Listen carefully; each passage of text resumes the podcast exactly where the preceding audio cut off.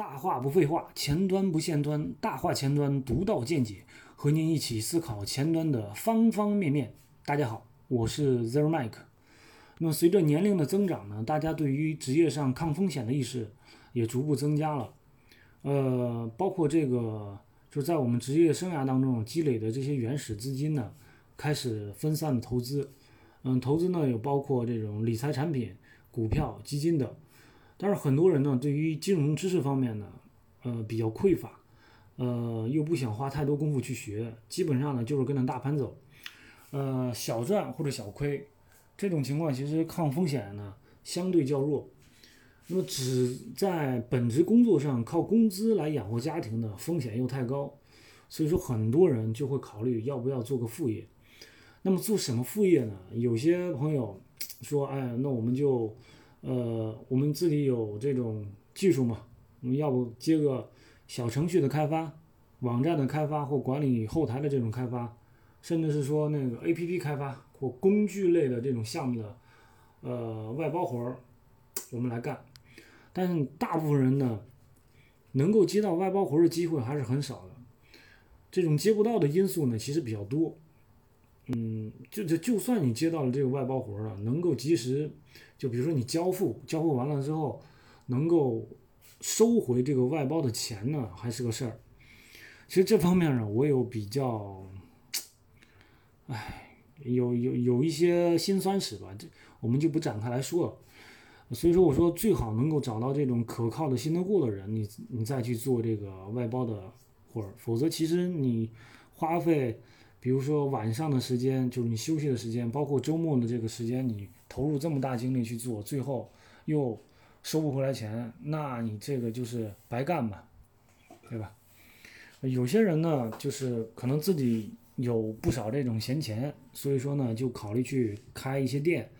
包括啊餐厅啊，这个奶茶店呀、格子店呀、一些小小超市啊，当然也有去做。一些垂直行业的这个创业的，那这个投入的成本和精力呢就比较高，呃，比较难以平衡自己的本职工作和自己的副业。呃，我是这样想的，如果说你找一个兴趣呢往深里边去做，那么学习和精力呢，其实肯定是需要投入比较多。嗯，那像餐厅那些呢，就是这种副业呢，就是你只能算是。资金的投资，实际上没有很多的这种亲身的这个参与，呃，这样呢，其实对于风险的把控呢就不会那么精准，呃，那么倒闭的这种可能性呢也就会非常大。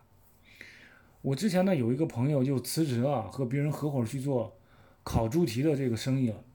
他们找了这个呃。专门拍摄这个巴士广告的人，然后给给拍了这个宣传片，那当时呢算火了一把，然后呢还开了分店，呃做起了外卖。但是这个过程呢，就是你得真的是亲力亲为。你比如说你你得选择这个库房吧，然后还得考虑这个成本，还得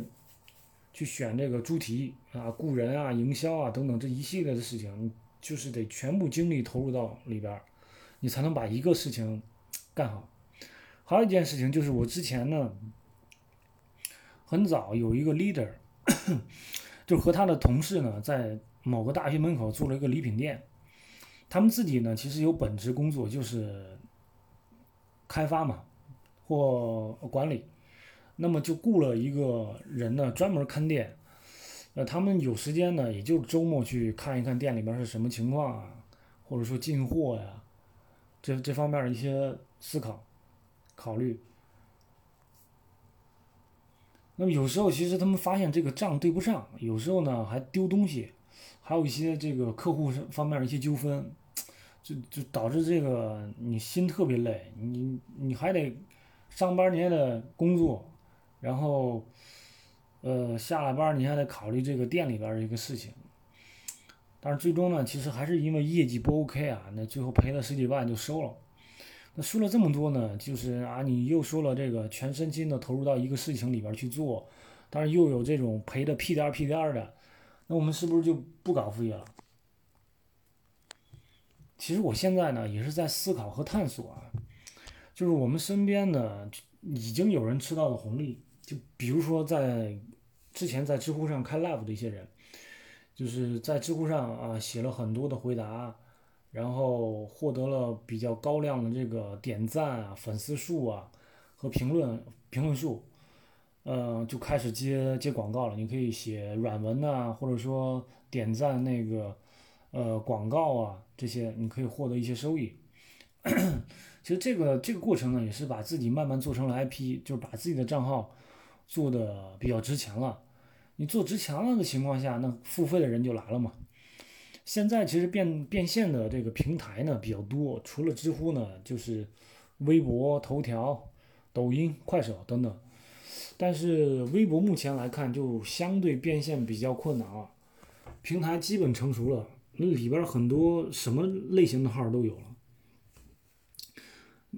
但是你像喜马拉雅其实也可以啊，也可以进行变现处理，就是需要我们呃选好定位，呃进入这个垂直领域，呃深入的去持续输出呃优质的内容，就是你出几个爆款的或者高质量的内容，慢慢积累，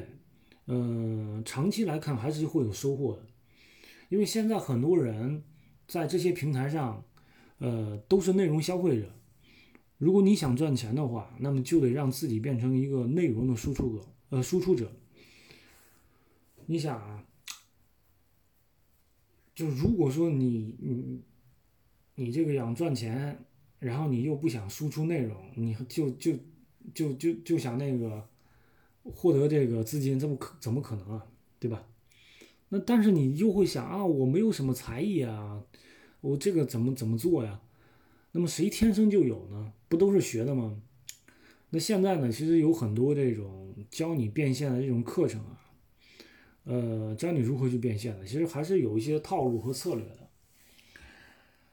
那我们会说，那我们的话题和素材怎么来呢？就是你你需要做做这种内容的输出，就是你需要去搞这个视频呐、音频呐或者文章啊，那你肯定是需要素材啊。这个东西从哪儿来呢？